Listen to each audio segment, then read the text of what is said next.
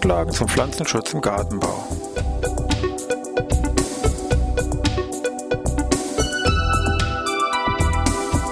Ein wöchentlicher Podcast der Forschungsanstalt für Gartenbau an der Fachhochschule Weinstefan von und mit Thomas Lohrer. Für Gartenbaustudenten und alle anderen, die sich für Krankheiten und Schädlinge an Pflanzen, deren Biologie und Bekämpfung interessieren.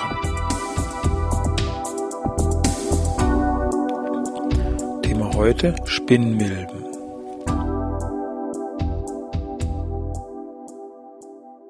Ja, ich begrüße Sie zur neuen Podcast-Ausgabe hier Pflanzenschutz im Gartenbau aus Weinstefan, gewohnt wieder hier am Dienstag. Thema heute, wie schon geschildert, Spinnmilben. Also wir beschäftigen uns heute nicht mit Insekten, sondern mit der Gruppe der Milben. In Mitteleuropa gibt es ungefähr, ja, je nach Literatur, 1000 bis 3000 Arten von Milben, also schon eine ganze Menge. Milben gibt es dann auch jetzt bezogen auf den Pflanzenschutz, gärtnerischer Blickwinkel betrachtet, sowas wie Weichhautmilben, Gallmilben und eben auch hier diese Gruppe der Spinnmilben, mit denen wir uns heute da beschäftigen wollen. Spinnmilben besitzen also zumindest vom Grundsatz her diese besagten vier Beinpaare, wie sie auch für die anderen Spinnentiere natürlich typisch und charakteristisch sind. Spinnmilben haben im Produktionsbau eine relativ große Bedeutung bei sehr vielen gartenbaulichen Kulturen, daneben aber auch im privaten Bereich, gerade jetzt hier so zu in dem Winter mit der warmen Heizungsluft, haben wir so warm trockene Bedingungen, die sehr förderlich für Spinnmilben sind. Bevor wir uns jetzt näher mit so sagen wir, Schadbildern einzelnen Arten und Bekämpfung der Spinnmilben beschäftigen, machen ein paar allgemeine Hinweise zur Größe und Entwicklung. Spinnmilben selber sind ungefähr 0,3 bis 0,5 Millimeter groß, also relativ kleine Tiere. Also sprich wirklich einen halben Millimeter, nicht Zentimeter, einen halben Millimeter groß. Wobei die Weibchen in der Regel etwas größer sind, also mehr Richtung 0,5 tendieren und die Männchen etwas kleiner sind. Von der Entwicklung her, also keine Entwicklung, wie man sonst vielleicht von manchen Insekten kennt, also mit Eilarve, Puppe, Imago und sowas. Ein bisschen ähnlich, die haben jetzt aus einem Ei schlüpft eine Larve, die ist ja im Larvenstadium, folgen dann zwei Nymphenstadien und dann kommt die erwachsene Milbe jeweils hier mit verschiedenen Häutungen dazwischen gelegt. Ganz wichtig wäre jetzt hier, dass das Larvenstadium, also das erste Larvenstadium, wenn man so will, hier nur sechs Beine besitzt. Ganz wichtig. Und dann eben die zwei Nymphenstadien, die dann folgen und auch die erwachsene Milbe dann eben die für Spinntiere allgemein charakteristischen Vierbeinpaare besitzt. Also wichtig, Spinnmilbe, aus dem Ei schlüpft die Larve und diese Larve hat sechs Beine. Das Ei übrigens ist relativ klein, 0,10, 0,14 Millimeter, also gerade mit so einer Nachweisgrenze vom menschlichen Auge und aufgrund nur der Masse dann vielleicht auch hier wenn das ein bisschen farblich abgehoben ist, vielleicht rötlich, dann ganz gut zu erkennen. Ansonsten verschwindet das nahezu. Spinnmilben vollziehen insbesondere im Gewächshaus hier mehrere Generationen pro Jahr und sie können jetzt im Schnitt, sagen wir mal so, um eine Hausnummer mal zu nennen, sagen, also bei 20 Grad Celsius dauert die Entwicklung ungefähr so acht bis zwölf Tage, also eine Woche bis zwei Wochen, je nach Art. Wird eben dann dieser Zyklus Ei, Larve, zwei Nymphenstadien, Erwachsene durchlaufen. Und Sie können es jetzt hier im Prinzip mathematisch hochrechnen, dass ein Weibchen nach ungefähr fünf Generationen bereits jetzt theoretisch, also wenn da alle Milben Nachkommen erhalten bleiben, etwas über 320 Millionen Nachkommen produziert. Gut, da wollen wir doch mal schauen, was wir von Scharpelt jetzt von diesen Tieren zu erwarten haben, beziehungsweise was es noch so für Arten gibt und was man bekämpfungstechnisch jetzt dagegen unternehmen kann.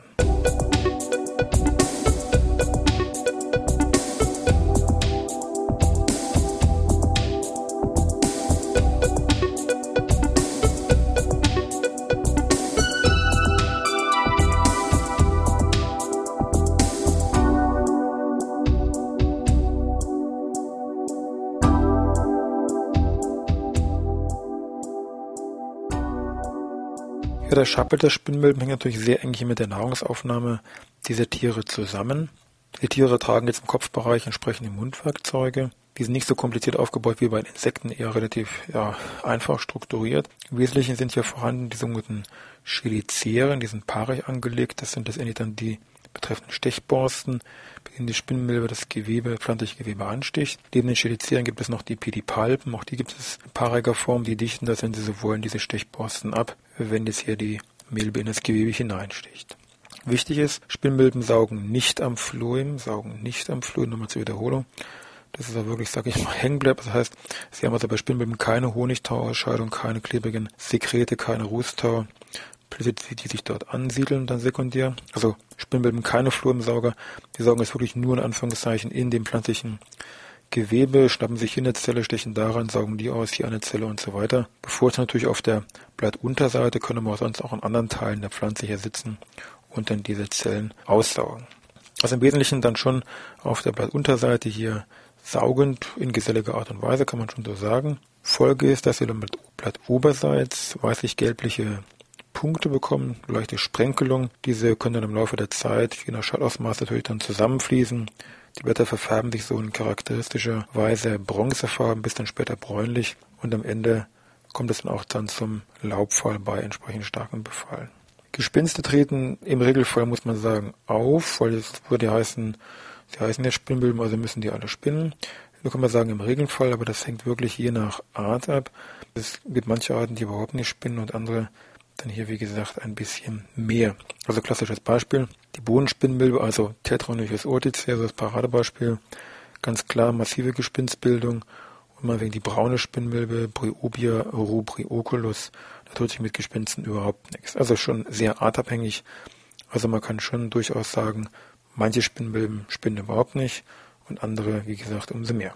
Gut, die Spinndrüse, gut, die ist wie gesagt im Mundbereich hier gelagert und das ist eben so ein Sekret, was an der Luft dann hart wird und dann hier auch mit Hilfe dieser Pedipalpen dann hier geführt und dann in die richtige Lage hier gebracht wird. Wenn man sich so einen Wechselstrakt oder irgendwas anderes anschaut, ist die Frage, wo treten diese Schalsymptome, damit diese Spinnmilben zuerst auf?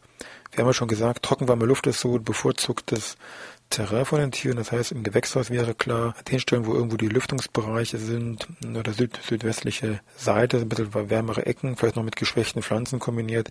Das sind so die speziellen Ecken, die man da als erstes im Blick haben müsste, um jetzt da den ersten Spinnmilbenbefall nachzuweisen. Und dann wird man eben noch dazwischen diese Tiere wiederfinden, also wie gesagt sehr klein, nur 3 bis 0,5 Millimeter, die sich dann hier entsprechend bewegen. Da braucht man aber eigentlich schon so ein bisschen sagen wir, eine Lupe, damit man die genauer dann sehen kann, gerade wenn es nur wenige Tiere sind. Gut, dann wollen wir uns mal ein paar Spinnmilbenarten angucken, dass man zumindest mal so ein paar hier gehört hat und weiß, wo man die zuordnen kann.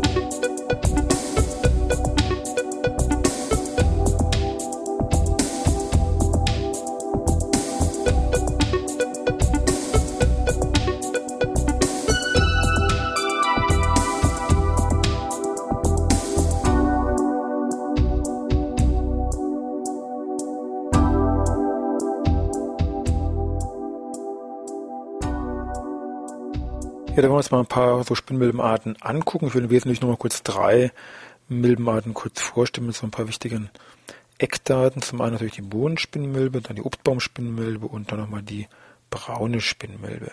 Bohnenspinnmilbe ist mit Sicherheit bezogen auf den gärtnerischen Bereich so die wichtigste Spinnmilbe, nennt sich wissenschaftlich Tetranychus urticae kann man natürlich fragen, wie kommt man auf so einen komischen Namen oder Gattungsbezeichnung Tetranychus. Nur kurz als Hinweis, wer mit diesem alphabetischen Geschichten, der so ein bisschen oder von der Reihenfolge bekannt ist, hier Monoditri, Tetra, also 1, 2, 3, 4, hätten wir schon mal unter Tetra von dem Tetranychus geklärt, also irgendwas mit 4 muss es sein. Und Nychus heißt übersetzt C, es muss es irgendwas sein mit 4 10. Und da muss wirklich mal jemand ganz genau hingeguckt haben, wenn Sie nämlich die Füße von dieser Bodenspinnmilbe genau angucken, wählen Sie vorne an der Spitze, also wirklich hier einem Mikroskop, vier solcher kleine, man kann fast sagen Borsten, sage ich mal, erkennen, die hier als Zehen bezeichnet worden sind. Und so kam eben diese Bodenspinnmilbe zumindest von der Zuordnung zur speziellen Gattung Tetranychus eben halt eben, weil da so vier Zehen vorne dran sitzen. So man den Namen zustande. Gut, also Tetranychus oticea, die Bohnenspinnmilbe, heißt zwar Bohnenspinnmilbe, aber Wirtspflanzenspektrum sehr groß, rund 200 Wirtspflanzen plus minus, eben wenn Sie wollen, im gesamten gärtnerischen Bereich, Gemüse, Zierpflanzen, Obstbereich, auch im Bereich mancher landwirtschaftlicher Kulturen. Also überall hier spielt die irgendwo mit. Im Winter auffällig übersteht diese Bohnenspinnmilbe als Weibchen, und zwar als rot gefärbtes Weibchen, wird dann oft auch als sogenannte rote Spinne bezeichnet, also überwintert hier als Tier, nicht als Ei, also als rot gefärbtes Weibchen. Den Sommer über sind äh, die Bohnenspinnmilben alles ein bisschen je nach Nahrung muss man sagen, meistens grün-bräunlich gefärbt, manchmal auch gelb-orange, das ist also wirklich nahrungsabhängig. Charakteristisch, gerade bei diesen grün-braun fällt das auch sehr gut auf, sind so zwei dunkle Flecken, die auf dem Rücken auftreten, die wirklich sehr charakteristisch sind. Und eben, was wir vorhin schon gesagt haben, Bohnenspinnmilbe macht jede Menge Gespinste. Obstbaumspinnmilbe, Panonychus ulmi, übersteht den Winter als Ei, sehr zahlreich große Gelege, hier an den Trieben, an den Ästen abgelegt, rot gefärbtes Ei, zwiebelförmig, so ein bisschen gefurcht mit einer Borste oben dran, kann man recht gut erkennen mit einer Lupe. Eben Obst relativ weit verbreitet, nicht nur an Apfel, auch an anderen Obstgehölzen. Wesentlich in den Blättern treten diese Schäden auf und Gespinste eher, haben wir vorhin schon gesagt, relativ wenig. Wenn man sich die Spinnmilben mal anguckt, diese Obstbaumspinnmilbe, dann fällt eben auf, Rückenpartie, haben wir so kleine Warzen, auf denen solche kleinen Borsten drauf sitzen. Braune Spinnmilbe, Bryobia rubrioculus, auch im Obstbau, äh, sage ich mal, hier tätig, wenn man so will, mehr so ältere Apfelanlagen, Obstanlagen. Keine Gespinste, tut sich wie gesagt nichts.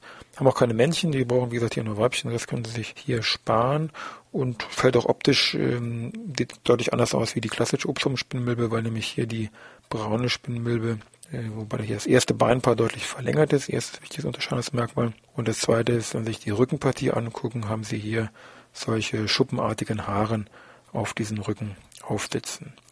Das ist auch eine Art, die häufiger eher auf der Blattoberseite aktiv ist und saugt und oft auf Zweigen und Ästen hier nachzuweisen ist. Daneben gibt es eine ganze Reihe an anderen Arten, also Spinnmilbenarten. Nicht nur diese drei, das sind ja so bekanntere, gibt auch Kakteenspinnmilbe, Orchideenspinnmilbe, Weißdornspinnmilbe, Lindenspinnmilbe. Also wie gesagt, gibt es diverse Arten von Spinnmilben mit mehr oder weniger dann darüber hinausgehenden Wirtspflanzenkreis. Gut, wollen wir mal kurz schauen, was tut sich nun bezüglich Bekämpfung? Kann man gegen die Spinnmilbe irgendwas machen oder muss man sie da einfach machen lassen?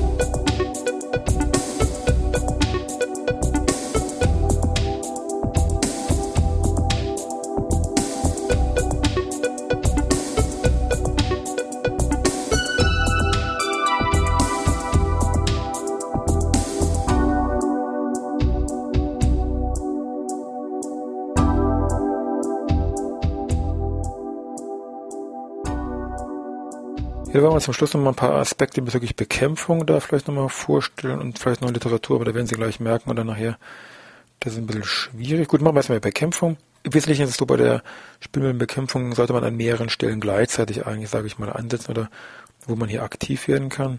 Es fängt im Wesentlichen schon mal damit mit den Standortbedingungen an.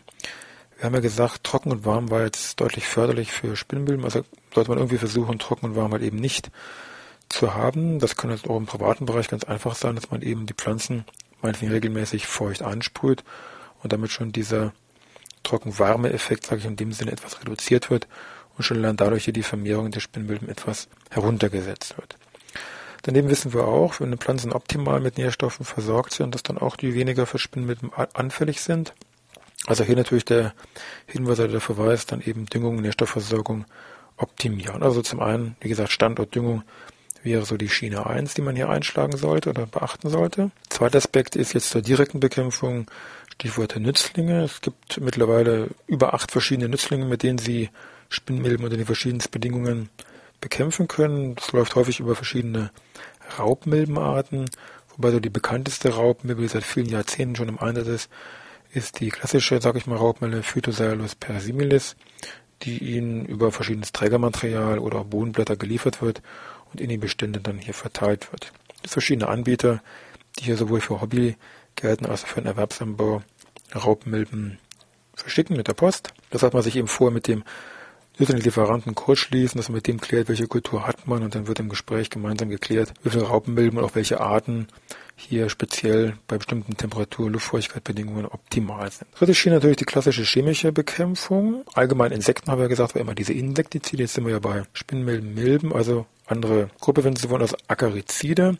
Mittel gegen Spinnmilben. Zwei Dinge sind hier im Speziellen zu beachten. Zum einen, bei den Wirkstoffen muss man schauen, haben diese spezielle Wirkungslücken, zum Beispiel wirkt nicht gegen Ei oder wirkt gegen Ei. Das ist bei den einzelnen Akariziden hier unterschiedlich. Das sollte man so genau nachlesen.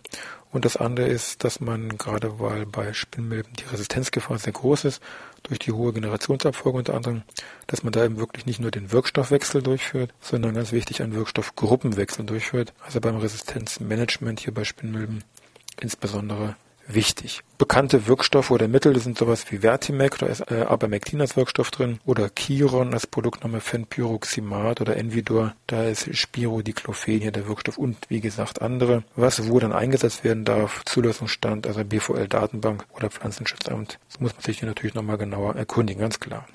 Ja, bezüglich Literatur, spezielle Bücher über, direkt über Spinnmilben auf Englisch bedingt, aber jetzt auf Deutsch gibt es da eigentlich gar nichts. Es gibt so ein altes was sich jetzt mit Milben zwar schon beschäftigt und der neuen, neuen Breen-Bücherei, aber ich denke mal, da jetzt gerade bei Spinnmilben das Thema Nützlingseinsatz, biologische Bekämpfung hier wirklich sehr im Vordergrund steht. Vielleicht kann man da mal ein gutes Buch empfehlen. Ein Buch von Albert Allgeier, Schneller und Schrammeier nennt sich Biologischer Pflanzenschutz im Gewächshaus im Ulmer Verlag erschienen, jetzt hier 2007, wo natürlich auch die biologische Bekämpfung von Spinnmilben mit Raubmilben einen gewissen Teil einnimmt, aber auch sonst dieses gesamte Thema eben Nützlingseinsatz im Gewächshaus, wenn Sie so wollen, hier auf. Moment, ich muss kurz gucken. Raschel, raschel. 280 Seiten. Beschrieben wird ein sehr gutes Buch und sicher für die nächsten Jahre Standard hier in diesem Bereich biologische Schädlingsbekämpfung. Kann ich Ihnen, wie gesagt, nur ans Herz legen und da finden Sie auch neben Spinnmilben noch jede Menge andere biologische Geschichten, also Bekämpfung von Blattläusen und so weiter und so weiter. Gut, damit sind wir eigentlich soweit, wie gesagt, am Ende mit unserem Podcast für diese Woche. Thema war ja Spinnmilben. Ich denke, Sie sind schlau geworden und ja, dann bis nächste Woche Dienstag.